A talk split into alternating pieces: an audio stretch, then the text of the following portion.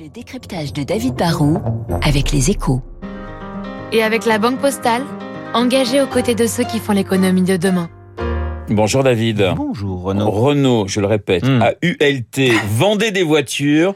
Eh bien, ils veulent aujourd'hui vendre des services. Alors en fait, ils veulent vendre les deux. hein. Ils veulent continuer de vendre J'imagine. des voitures à Oui. ceux qui veulent être propriétaires, mais ils veulent aussi vendre des services à ceux qui pensent plus à la fonction En gros, il y, a, des clients qui sont de moins en moins dans la possession et de plus en plus dans l'usage. hein. C'est une tendance qu'on retrouve dans d'autres secteurs, dans la musique ou le cinéma. Souvenez-vous, on achetait des CD ou des DVD. Aujourd'hui, on s'abonne à Deezer ou à Netflix. Dans la livraison, on payait souvent à l'unité. Aujourd'hui, on achète des forfaits illimités. Et ben dans l'auto, il y a le même virage. Avec sa nouvelle entité Mobilize, Renault veut concevoir des modèles et des services spécialement adaptés.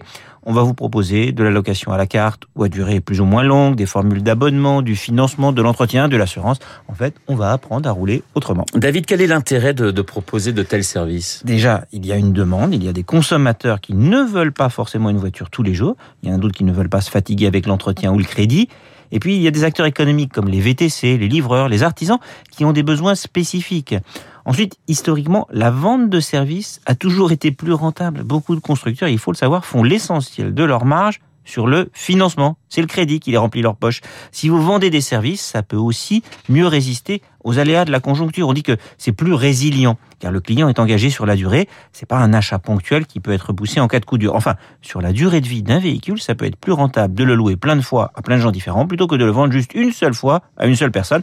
On fait plus d'achats, chiffre d'affaires par voiture. Est-ce que Renault est bien armé pour euh, attaquer ce marché? Ils ont incontestablement des atouts. Ils savent, en particulier grâce à Dacia, faire des voitures pas chères et robustes qui peuvent intéresser les flottes. Ils préparent en ce moment un modèle spécifiquement pensé pour les clients précis comme une berline pour les, les- VTC. C'est un moyen de se différencier. Leur objectif, c'est que le- les services passent de 6 à 20% de leur chiffre d'affaires d'ici 2030.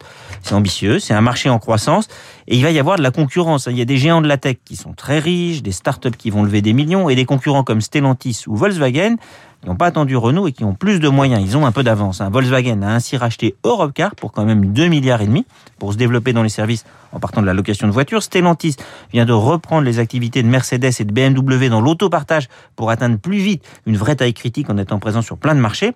La clé, après, ça sera l'agilité. Il faut être plus malin que la concurrence pour mieux cerner et répondre aux attentes du marché. Le décryptage de David Barrou sur l'antenne de Radio Classique dans deux petites minutes, le journal de 8 heures. Je rappelle mon invité à 8h15, Michel Édouard Leclerc pour parler inflation et pour parler évidemment pouvoir d'achat euh, des Français.